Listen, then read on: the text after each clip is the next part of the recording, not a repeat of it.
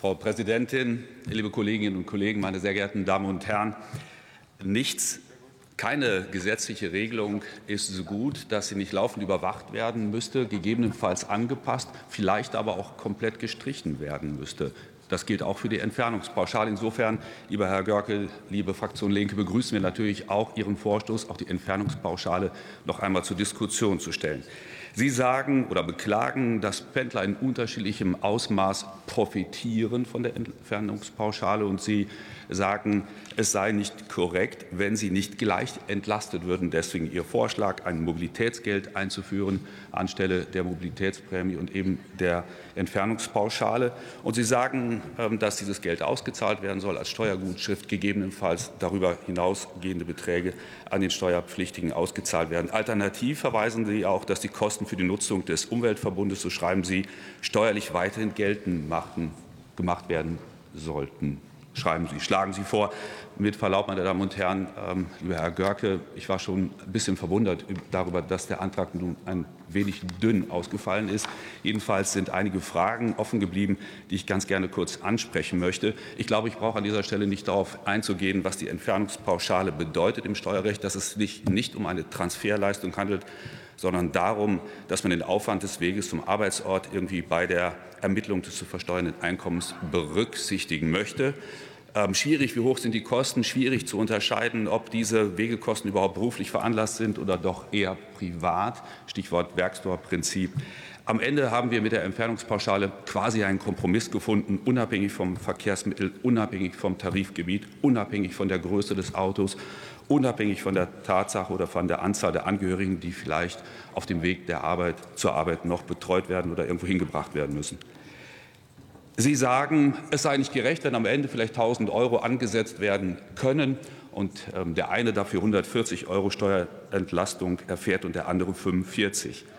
Damit sagen Sie eigentlich, äh, dass es gerecht ist, dass jemand, der ein höheres Einkommen hat, einen höheren Steuerbetrag zu errichten hat als jemand, der ein geringeres Einkommen hat.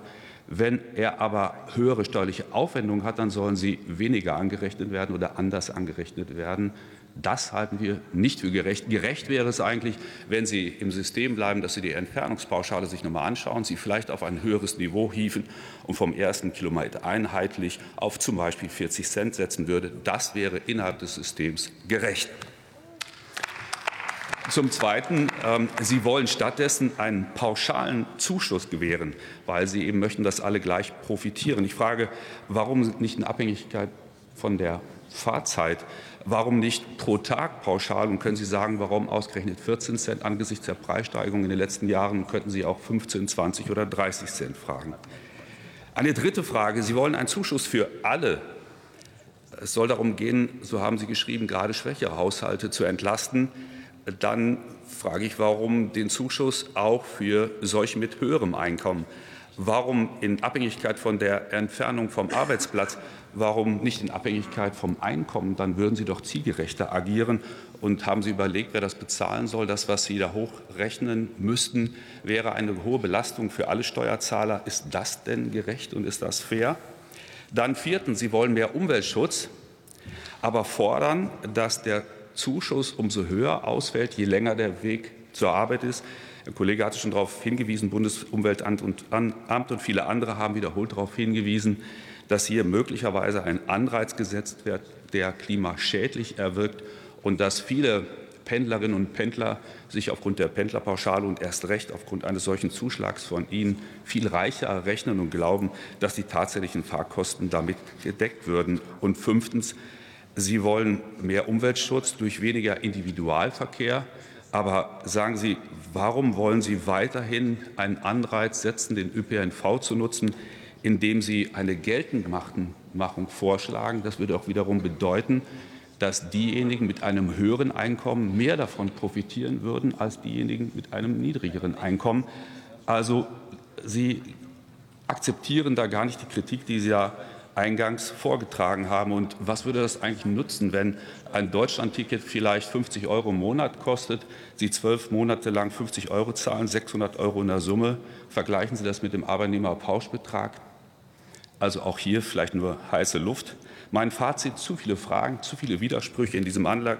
Ich glaube, Sie wissen nicht, was Sie wollen, liebe Linke. Vielleicht wollen Sie auch nicht wissen, was Sie wollen. Und vielleicht wollen Sie den Eindruck erwecken, als würden Sie sich für eine Gruppe von Arbeitnehmern einsetzen, was Sie in der Substanz gar nicht tun.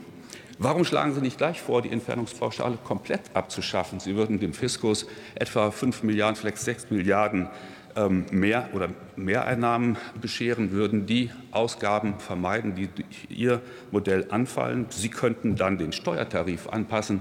Wir sind sehr gerne bereit, mit Ihnen, Herr Görg und den Linken, darüber zu diskutieren, wie wir schwache Einkommen, nein, wie wir Haushalte mit niedrigem Einkommen unterstützen. Wir würden auch gerne mit Ihnen über die Entfernungspauschale diskutieren, aber auf der Grundlage dieses Antrags fällt uns das sehr schwer.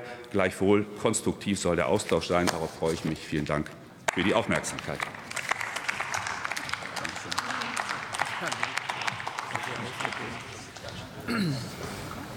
Nächster Redner für die Fraktion Bündnis 90 Die Grünen, Sascha Müller.